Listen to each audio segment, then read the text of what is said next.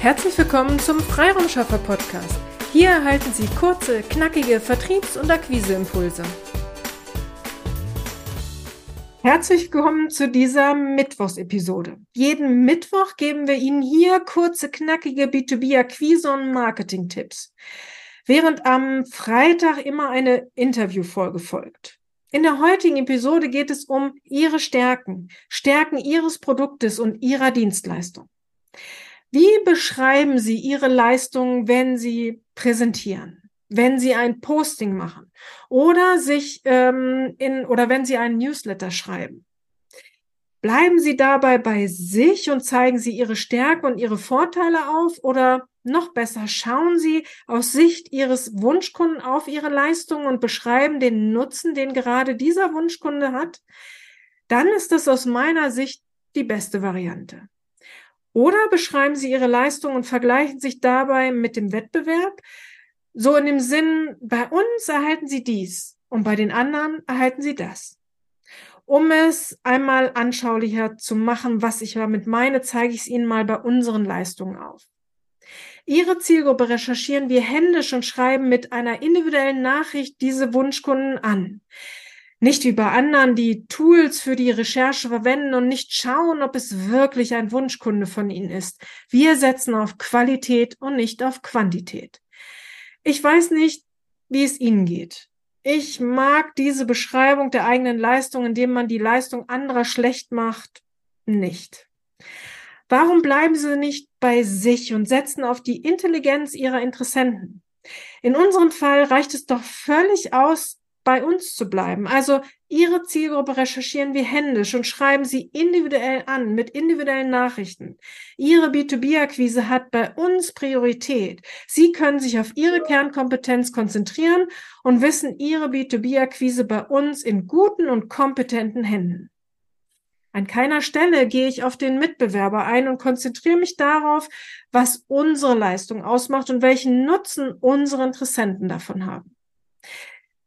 Ich habe darüber gerade letzte Woche mit einem Mitbewerber diskutiert, der einen Newsletter in diesem Vergleichsstil geschrieben hat.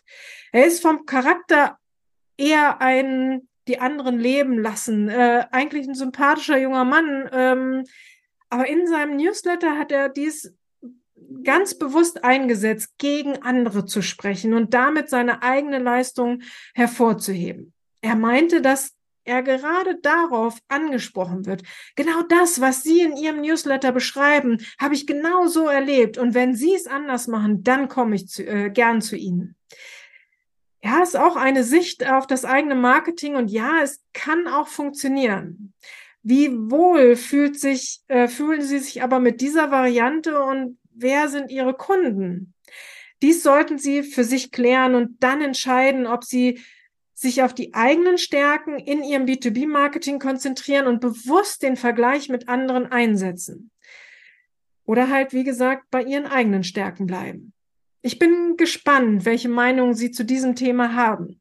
Haben Sie sich darüber mal Gedanken gemacht und sich dann bewusst für die eine oder andere Variante entschieden? Oder haben Sie es bisher gar nicht so wahrgenommen und noch gar nicht so über die Außenwirkung da nachgedacht. Ich bin gespannt auf Ihre Kommentare hier bei YouTube oder auch auf unseren Social Media Kanälen unter, unter, unter unseren Postings.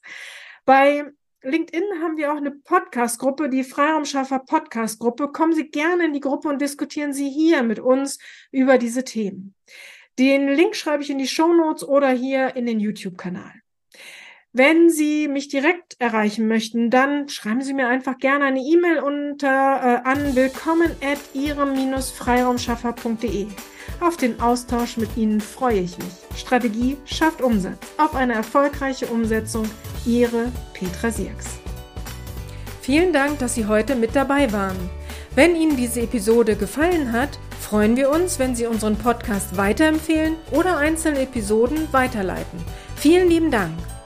Wir möchten Sie aber auch gern dazu einladen, wenn Sie Ideen, aber auch Kritik haben, zögern Sie nicht, uns dies mitzuteilen, denn wir machen diesen Podcast für Sie. Wir freuen uns auf Ihr Feedback, Ihre Bewertung bei iTunes und vor allem, wenn Sie unseren Podcast abonnieren und bei der nächsten Episode wieder mit dabei sind.